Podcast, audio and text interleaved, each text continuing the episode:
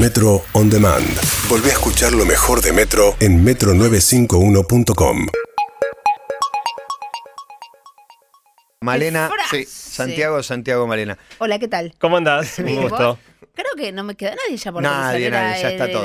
Soy el último. Ya está todo mandado. La frutilla del postre. Bueno, ¿cómo va Santi? No saben lo feliz que me pone estar acá. Qué bueno. Porque los extraño, ya, No, eh, pasó los un tiempo. extraño mucho en el Llega verano. fin de año y parece que bueno, viene un descanso. No sé si el año que viene seguiremos, vamos a ver. Y de golpe llega marzo y decís. Llega marzo y me pone lindo. feliz estar. Este fue un verano muy especial porque no sé si se acuerdan que, que tiré a la pasada cuando, cuando estaba terminando la última columna del año que estaba pensando escribir un libro. Sí. Y en la práctica me encerré todo el verano y, y la- el otro libro me tomó dos años, este me tomó dos meses y medio. Epa. Estoy casi, casi terminándolo, así que fue un verano caracterizado por eso. Mucho, mucho trabajo de investigación. Y de el otro era un pasaje al futuro. Pasaje al futuro, que anduvo bárbaro, y todavía está en muchas librerías, claro. se sigue encontrando. Eh, ¿Y pero, este? pero este sucesor yo espero que, que la rompa. Igual todavía me faltan algunos meses de, de terminar Pero un de poco la, escribirlo. la- la que dirección que, tiene este viaje que es el libro. Mirá, la dirección es lo que me obsesionó todo el año pasado acá en las columnas en Basta, que es el impacto de las pantallas y los celulares en la vida. Ajá. En las amistades, en los vínculos de pareja, en el cerebro y en nuestra manera de, de entender las cosas. En los chicos, hay todo un capítulo sobre el impacto en la paternidad. Eh, así que creo, creo que va, va a estar lindo. Es un, es un temón, la verdad. Por lo menos es, un contra. tema que, que realmente me estaba quitando el sueño y sentí la necesidad de. de Literalmente te quitó el sueño porque escribiste un montón de tiempo y lo que va a cambiar es las nuevas generaciones, que se crían de una manera absolutamente diferente a la que nos criamos. Bueno, cada 10 años creo que se crían diferente a, a como venía, pero este el cambio es brutal. Pero este quiebre es quizá más grande que Tremendo. todos los anteriores. Así que bueno, eso, eso fue mi, mi novedad de este verano. Y como este es el octavo año y hay que seguir innovando, para hoy decidí hacer algo, algo que no había hecho nunca en ninguna columna anterior. No voy a hablar. voy, a, voy a poner música y los voy a mirar. No, voy a, voy, voy a- voy a hablar de algo que sé. Porque todas las columnas, desde que empezamos con Jerry, nuestro trabajo era Claro. tomar un tema del que en general no sabíamos mucho, investigar muy en profundidad mucho, y- muchas y, y horas, poder compartirlo. Eh, Esta vez decidí hablar de algo que sé eh, y hacer una columna por ahí menos eh, teórica y más práctica. Básicamente el tema de hoy es... ¿Les pasa a ustedes que se les ocurren ideas? Vas caminando por la calle y ves una Sí. idea y se te ocurre una, Sí, una posibilidad sí. para hacer un negocio o algo por el estilo. Sí. Bueno, nos pasa a todos. No lo hago nunca jamás. Sí, yo, Yo tampoco. tampoco. Bueno, O de- se lo cuento a alguien, che, estaría bueno que alguien haga esto, es, Yo todo, es tengo lo grandes máximo que puedo ideas hacer. que, me harían la vida más fácil, no las voy a desarrollar, así que que las haga otro. Bueno, en la práctica, como siempre hice una encuesta, al 95% nos pasa, o sea, a todos nos pasa que se- vamos caminando, che, ¿sabes que no estaría buenísimo hacer tal cosa? Y también a casi todos, casi el 70% le pasa como a vos, Matías, y bueno, a los tres, eh, que es que en general no las haces. Eh, digamos, uno se, muchos se quedan dando vueltas con la fantasía, pensando, habría que hacerlo, pero en la práctica, por H o por B, nunca avanzan. Eh, y en definitiva, la idea es charlar de cómo saber si esas ideas que uno tiene son una buena idea o no. Y si ameritan realmente el riesgo de largar todo o cambiar cómo estás viviendo para Claro, perseguir. Depende de esa idea el, eh, el trabajo que te tome llevarla adelante. Esa es- Totalmente. es la clave. Totalmente. El que no es un emprendedor lo ve todo como imposible, el que ya ha hecho alguna cree posible muchas cosas que otros no. Bueno, hay, dif- hay diferentes barreras. Vamos a charlar un poco de eso de qué frena a la gente normalmente. Eh, lo cierto es que, como decía, la gran mayoría de la gente no las hace, pero 70% de las personas sueña o anhela en algún momento tener un proyecto propio. O sea que es un anhelo que gran parte de la gente tiene, a pesar de que la mayoría trabaja en relación de dependencia o como, como profesionales independientes. Muchos fantasean con esta idea de algún día hacer un proyecto. Eh, y una de las principales trabas es que la gente no sabe bien qué. Listo, se me ocurre, ¿y ahora qué hago? Claro. ¿Qué, La- qué cosas la hay que ¿a dónde hacer? ¿A quién le pido permiso? ¿Dónde dejo constancia que esto se me ocurrió a mí? ¿Cómo sé si no existe? Bueno, exactamente de eso vamos a hablar hoy. Esta columna nació de un curso que yo dicté el año pasado, una- di un curso de tres horas sobre este tema.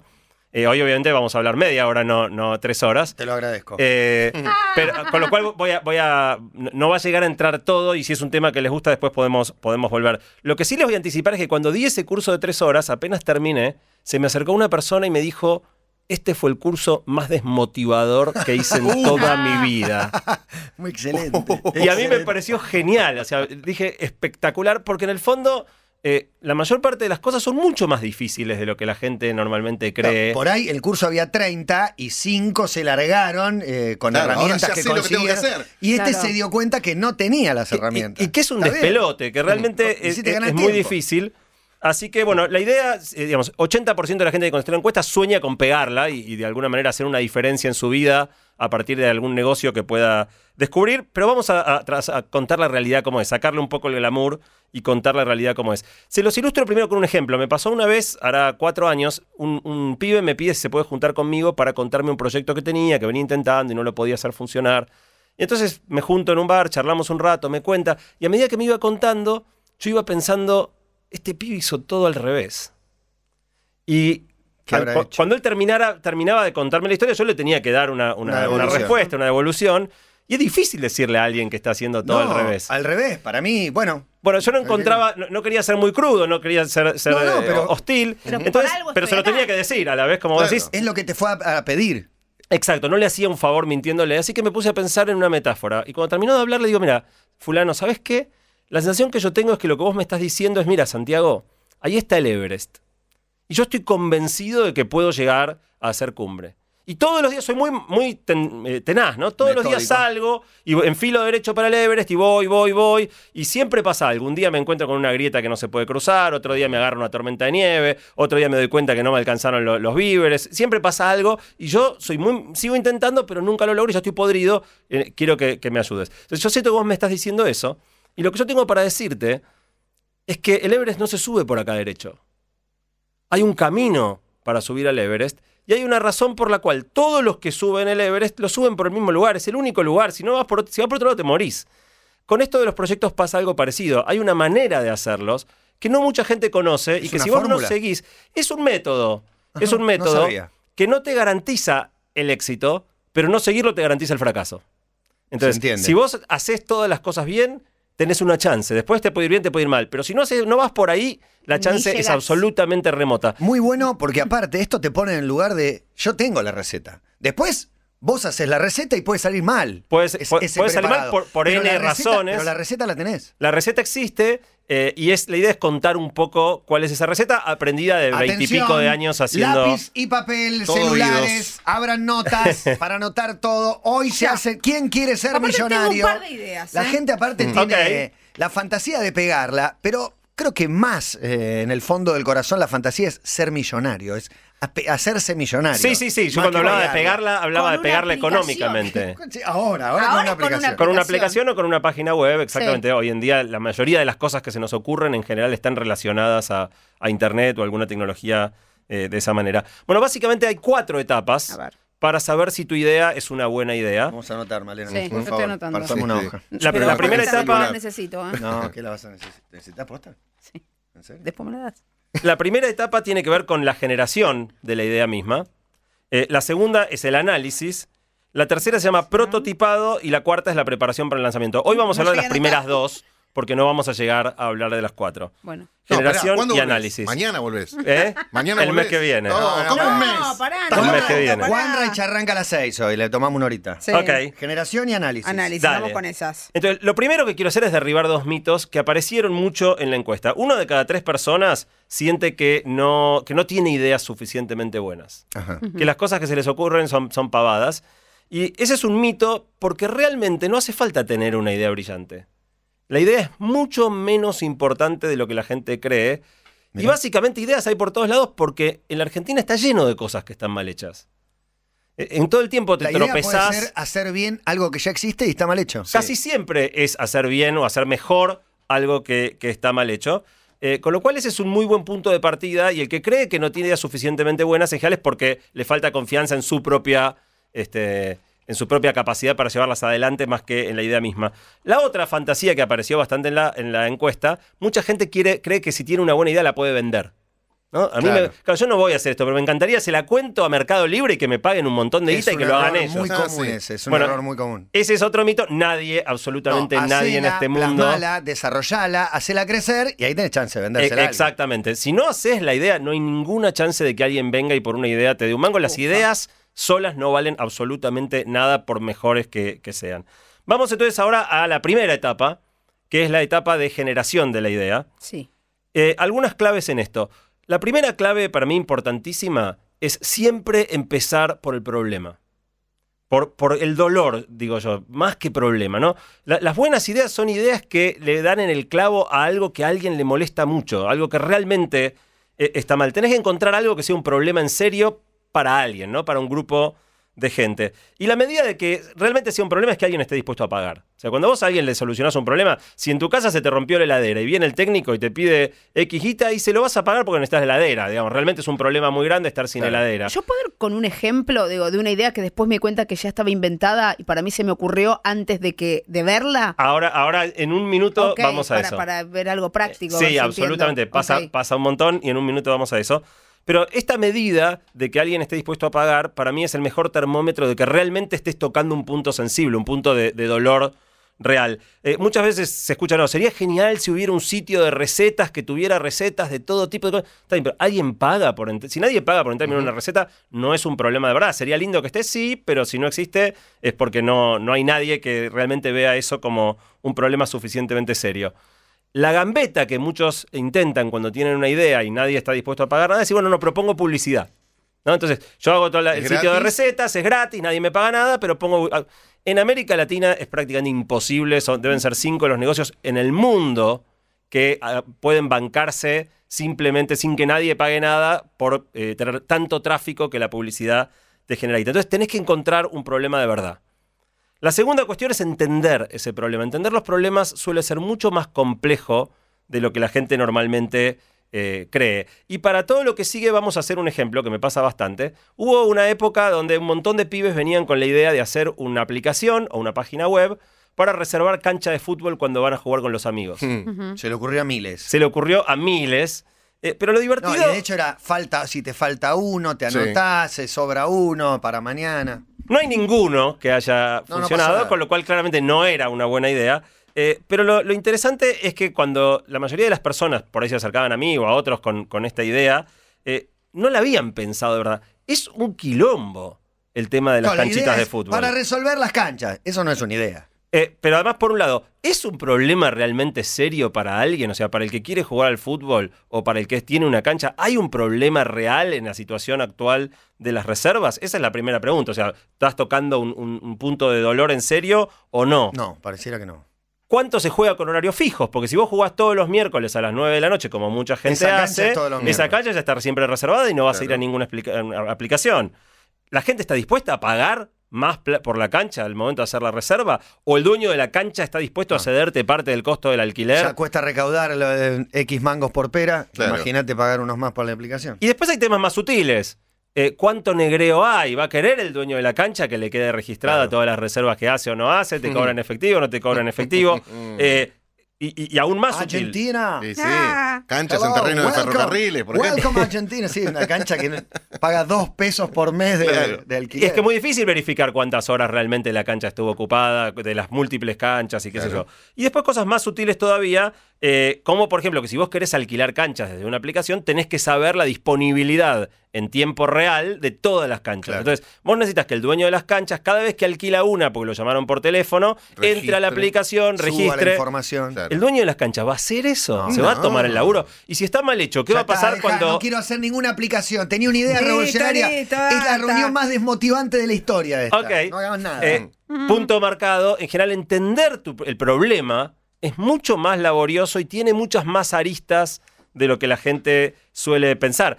Tiro otras de esta de la cancha. ¿Qué pasa si la gente no va? O sea, reservaste en el app, Claro. no apareces, el tipo de la que te iba a pagar el dueño de la cancha te paga, no te paga. Si el tipo de la cancha te dice que no fueron, ¿cómo verificás que no fueron? Porque no te va a pagar y por ahí fueron y te está engañando el de la cancha. O sea, hay un montón de despelotes, en- incluso en la idea más simple, esta que parecía bastante sencilla, eh, a, a hacer andar. Si el, pi- la gente va a la cancha y Pero la cancha no idea y estaba. vos me la llenás de problemas. Bueno, eh, es que te la tenés que llenar vos solo pero, de pero problemas. está bien, Claro. pero está bien. Es Que los el problemas de, existen, yo te los cuento. de hacer un filtro para que te des cuenta que no es tampoco Si vas sí, esto lo haría, esto lo haría, esto lo haría, vas avanzando y decís, bueno, mi idea funciona.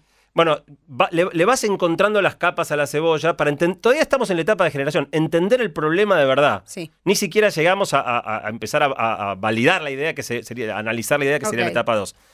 un último tema de esto de entender el problema en serio. Gran parte de los, de los proyectos tienen un, un quilombo muy particular, que es el quilombo del huevo o la gallina. Sigo con el ejemplo de las canchas de fútbol, pero es bastante universal.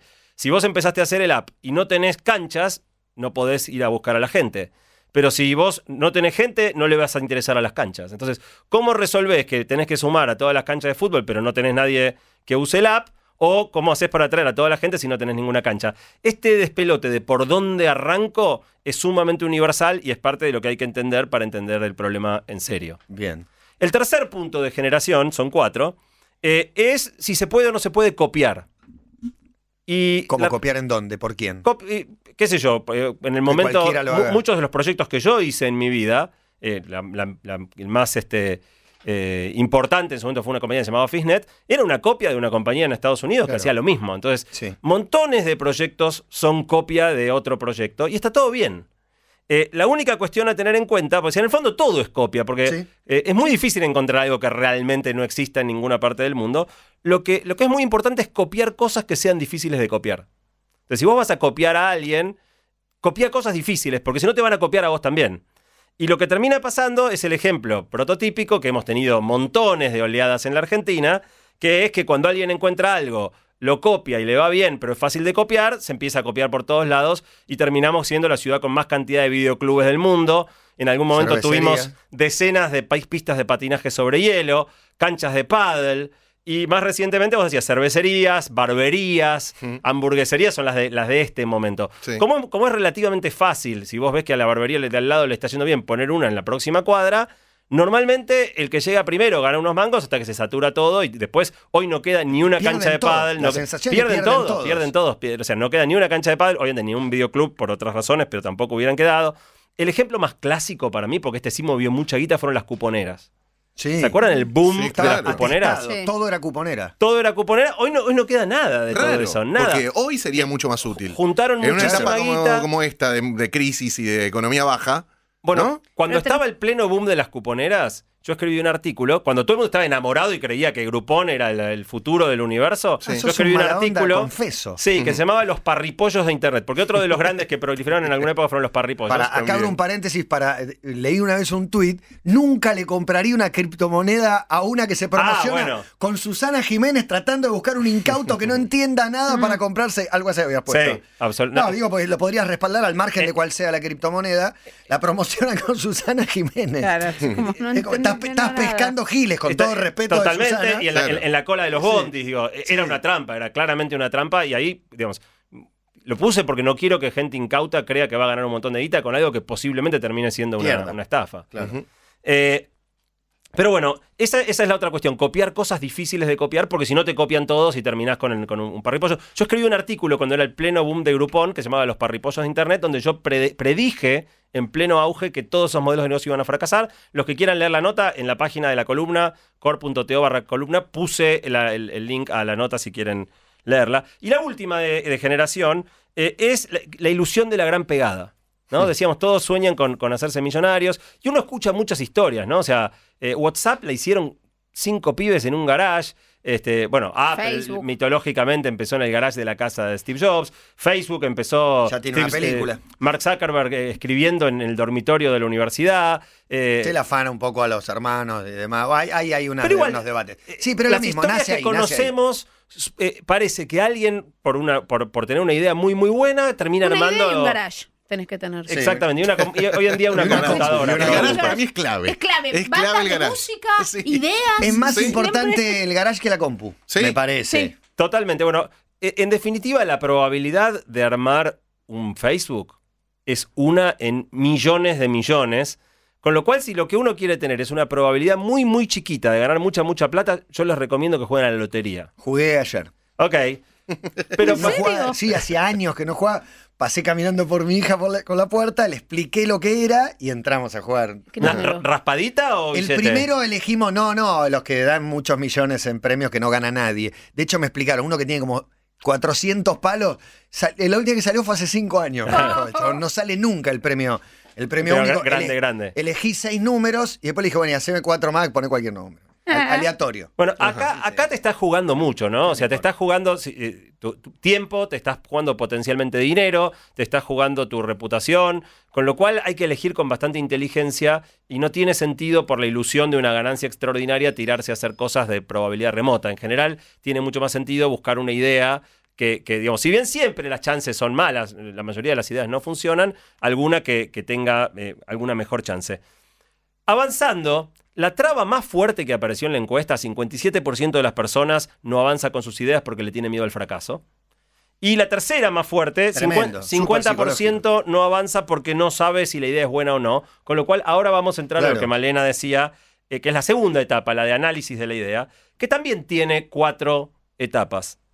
La primera, bastante obvia y probablemente, me imagino que la mayoría de la gente la hace, pero no vamos a dejar de mencionarla. El punto de partida inicial es buscar en Google. Buscar en Google tu idea. ¿Cuál era tu idea, Eh, Male? Tengo una que ya se hizo Esa que y se otra hizo así, que no, no, que, que va a ser un es- éxito. esa me lleno guita. La que no se hizo, eh, la que se hizo es era en los restaurantes harta de que los mozos no te miren, se me había ocurrido que haya un, Un botoncito llamador. En donde en, el- la, en la computadora donde tienen las comandas, donde te le apareciera que de tal mesa te están Como el llamando. avión, como el del avión que Claro, se prende desde ese la lugar. Que, que podías tener la opción de pedir la cuenta, opción de que venga el mozo. Me imaginé eso. Después vi que había ciertos lugares del mundo donde ya estaba y también en Argentina. Acá también. Pero sí. yo no lo había visto. O sea, de verdad se me ocurrió, ya existía, que me parecía una gran idea. Sí, claro. Me, Bueno. me hubiese parecido mejor que le dé un choque eléctrico al mozo, por hacerse el También, boludo. también, Ah, podría ok, ser. Es la 13. Ok, voy para allá. Bueno, acabas de dar en el clavo, porque básicamente cuando vos vas a Google pueden pasar dos cosas: que exista o que no exista. Sí. Si no existe, ¿Puede pasar que no lo encuentres? Que existe y que no lo Yo encuentres. soy muy si buena buscás- si buscás bien, Claro. Si buscás bien, buena googlera. O sea, yo te diría, es muy raro que algo no exista. Muy raro que algo no exista. Eh, yo desconfiaría, seguiría buscando si no encontrás. Eh, no necesariamente porque exista ahora, pero porque una idea nunca es tan original. Seguro si no existe, a alguien se le ocurrió, lo intentó y le fue mal. Entonces, no solo se trata de Claro. encontrar si existe Aunque sea una idea ahora, fracasada. Si sino si existió en algún momento antes. La mayor fuente de aprendizaje para toda idea o proyecto es el fracaso ajeno. Y sí. No el hay propio nada- también, pero mejor Bueno, el ajeno. Pero no se está, sufre pero- tanto. pero la, Sí. la mejor, la mejor es el ajeno. Claro. El propio Sí, mejor. duele, es más peligroso, duele más. Pero encontrar a alguien que intentó hacer lo que vos querés hacer y fracasó es un hallazgo espectacular. Claro. Cuando vos lográs encontrar a alguien que pasos. fracasó, lo primero que mirás es qué pasó cuando lo intentaron. Eh, si falló, ¿por qué falló?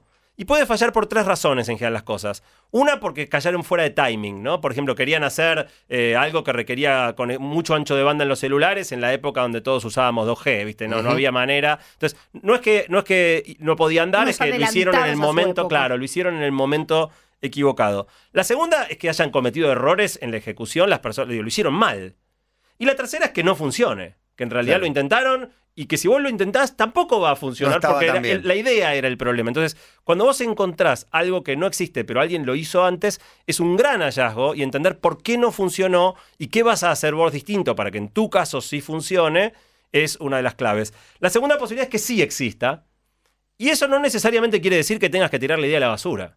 O sea, está bien, alguien ya lo hizo. Cuando alguien ya lo hizo, a mí me alienta, porque quiere decir que entonces no, no, está, no estoy tan equivocado en lo que estoy pensando. De alguna manera te, te- te refrenda que estás mirando en un lugar correcto. Bueno, ok, lo hicieron. Suponete que es la de cancha de fútbol. ¿Cuántas canchas tienen? ¿Tienen buena cobertura? ¿Están en, en todas las ciudades?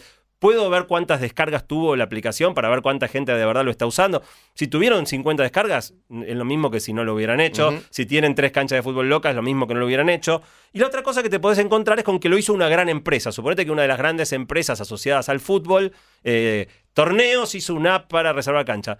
Muchas veces que lo esté haciendo una empresa grande, tampoco es tan malo, porque las empresas grandes son lentas, tienen bastante... Mucha burocracia, pero van a destinar recursos. Tienen recursos, por supuesto, pero en general ejecutan mal, sobre todo en ideas que son de ejecutar rápido y hacer algo eh, que es medio alejado del Sí, negocio dinámico. central. eh, eh, la, la burocracia o el estilo de la gran empresa va en contra de, Le del cuesta estilo. un montón pelear contra una compañía nueva, rápida, dinámica, que ejecuta todo rápido. Entonces, si encontrás que está, de nuevo, tanto que sea una- un proyecto chiquito o una gran compañía, no necesariamente quiere decir que lo descartes, pero sí tenés que entender. A veces te encontrás, mira, no, ya está hecho, tienen 800.000 canchas, eh, 2 millones de descargas, bueno, listo, vamos a mirar a otro lado.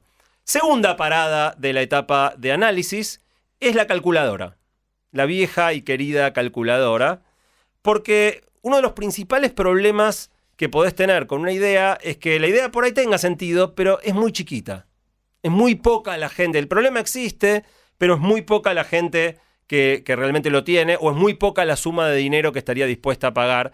Entonces siempre tenés que hacer una cuenta, que es, ok, ¿cuánta gente de verdad eh, tiene este problema? ¿Cuánta guita creo que puede llegar a querer pagar? ¿Cuánto volumen? ¿Cuánto juega la gente al fútbol? ¿Cuán seguido? Eh, y hacer la cuenta, es una cuenta teórica en la práctica, pero, pero si no te da un número interesante, el proyecto ya lo tenés que matar ahí. O sea, no tiene sentido el enorme esfuerzo y riesgo, por ahí estás renunciando a otro laburo, de meterte a hacer un proyecto, si eh, aun cuando te va bien, terminás con algo que, que es muy chiquito porque la idea no tenía escala. Entonces, a veces te pasa por ahí, que porque vos tenés una... A mí me gusta mucho salir a correr los días eh, de lluvia y fríos. Entonces se me ocurrió que habría que hacer unos guantes especiales. Bueno, pero ¿cuánta gente sale a correr los días que hace frío y llueve? Sos el único loco Eh, que está corriendo por la sos el único loco, por más que a vos te encante y realmente sientas una necesidad enorme de tener esos guantes, Comprate no va a haber mucha gente que, que te los compre. Eh, hacer proyectos chicos es muy problemático, es muy difícil. A mí me gusta la metáfora de una avioneta, ¿no? O sea, si vos, vas, vos despegás con una avioneta eh, y, y volás a 10 metros de altura, todo es un obstáculo mortal. O sea, un edificio, un cartel al costado de la ruta, un cable de alta tensión, te distraes un segundo y te pusiste el avión de sombrero, te estrellaste. Si despegás en un avión y vas volando a mil metros, no te digo a la altura de los jets, a mil metros, ¿qué peligro hay a mil metros? Ya no hay pájaro, no hay nada contra qué chocar, mismo se te rompe el motor, los aviones planean, tenés un ratito para ver dónde lo pongo, volando a 10 metros del suelo, eh, una distracción y, y- y te moriste. Por eso conviene buscar proyectos que sin ser eh, Facebook puedan alcanzar cierta, cierta escala. La tercera escala, Atención. la más ardua, la más difícil, es el Excel. Ay, no, nunca lo supe usar bien. Eh, me, me estás dejando picando todo, Yo Malena, tampoco. gracias. Yo tampoco. Casi nadie, casi...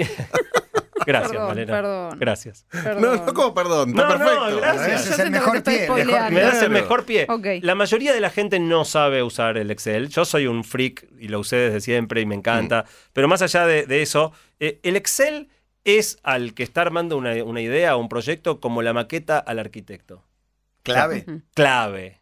Absolutamente clave. El Excel, yo por eso lo separé de la calculadora. El Excel no es para poner dos celdas y multiplicarlas y, y ver. digo, Debe haber. eh, claro, precio tanto, cantidad tanto, 2 por 3, 6. Ujú. el Excel realmente, si aprendes a usarlo, te Enamorados permite, del Excel. te permite hacer una maqueta de tu, de tu- de tu proyecto. Realmente ir descomponiendo las variables. Entonces vos decís, bueno, ¿cuánto voy a facturar? ¿Y qué sé yo cuánto voy a facturar? Bueno, pero pará, partamos. ¿qué- ¿Qué es la facturación? La facturación es la cantidad de reservas que haga la gente por cuánto me pagan por cada reserva. El precio por reserva, cuánto le voy a cobrar a la cancha, lo puedo estimar. Pero ¿cuánta gente va a reservar? Bueno, la cantidad de gente que reserve va a depender de la cantidad de usuarios que tenga, por la cantidad de veces que la gente juega al fútbol por semana, por la cantidad de veces que cuando juegue me use el app. A Paenza le gusta esto. Sí, Y, y vas, claramente. de- vas descomponiendo una variable enorme, como puede ser la facturación del proyecto, en variables cada vez más chiquititas. Algunas que se te vuelven más fáciles de, de- de estimar y otras que las tenés que salir y medir. Por ahí tenés que salir a hacer una encuesta, preguntarle a la gente. Eh, pero en definitiva vas desarmando las variables muy grandes en variables cada vez más chiquitas. Y eso es lo que después te permite también descubrir que ciertas variables no son muy importantes. Si, es- si juegan dos veces por semana o juegan una, no cambia tanto, pero si el precio es 8 en vez de 4, cambia un montón. Uno te jugando. descuento, te meto un descuento usando la app. Totalmente. Entonces empezás a, a- a construir esa maqueta que te permite jugar a fondo y, ya desmenuzar la idea en las variables. Cuando haces eso, descubrís de verdad cuáles son las cosas que tenés que entender para saber si, si la idea puede llegar a funcionar o no. Es largo, es tedioso. Yo una vez escribí un artículo muy extenso, tres, una serie de tres artículos muy extensos que se llamaban El robo de ideas, el primer paso después de la idea y armando un modelo de negocio. Los tres, o sea, para- no me voy a poner acá a bajar, pero el que quiera entender esto de verdad, lo escribí todo. Si van a core.to barra columna pueden leer Está esas tres notas, especialmente las dos últimas, el primer paso después de la idea y armando un modelo de negocio. Pero lo divertido es que cuando uno queda con esta lista de cuáles son todas las cosas, cuando vas averiguando los datos de tu modelo, en definitiva vas cobrando más y más confianza, o menos, digamos, según cómo te vaya, en que la idea pueda llegar a funcionar o no.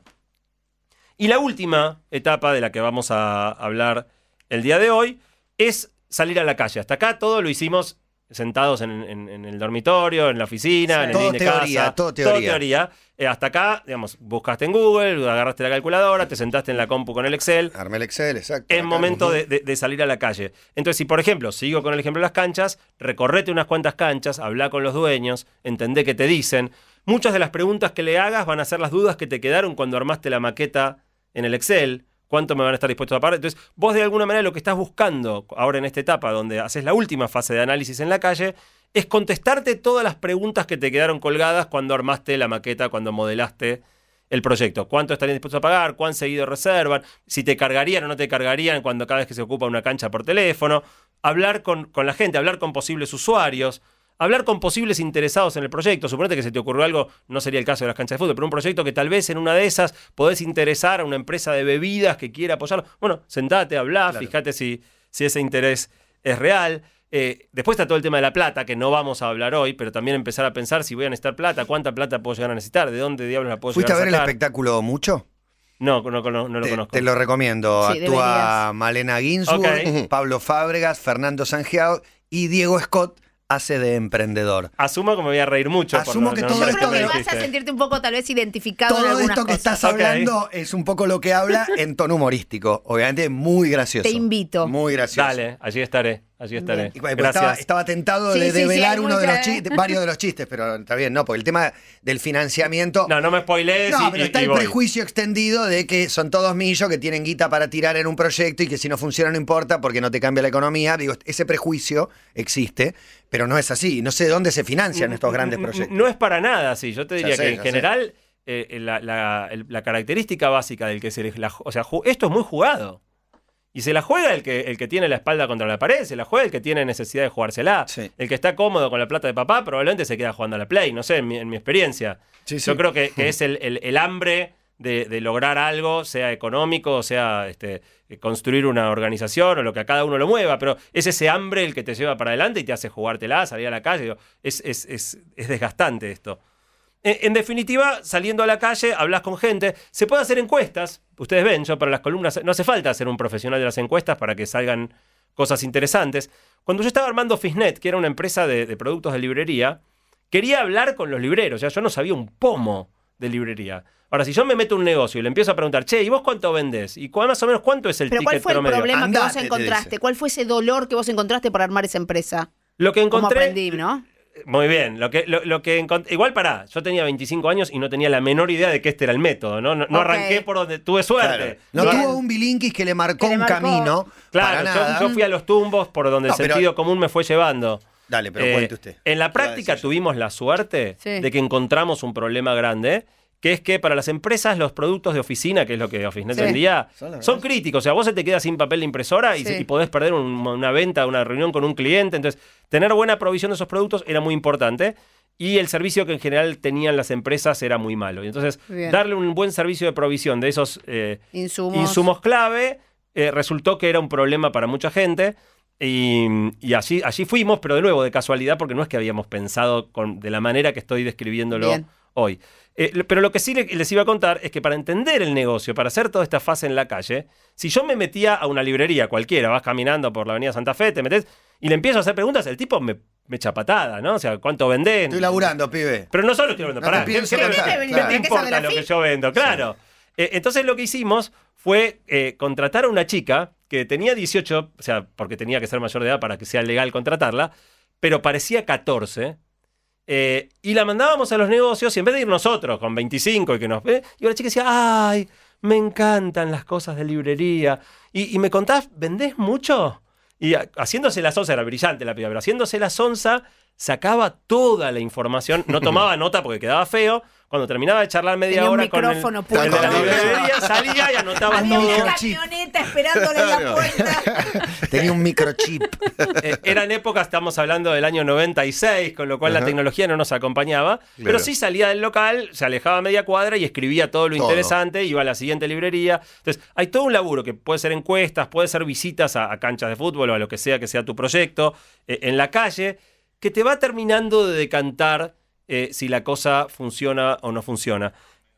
En definitiva, eh, con esto se acaba la etapa de análisis, porque lo que viene después, que no lo vamos a hacer hoy porque estamos ya en el tiempo de media hora, es lo que las siguientes dos fases que hablábamos, que ya tienen que ver con empezar a hacer pruebas concretas. ¿Cuáles son las otras dos fases? Prototipado.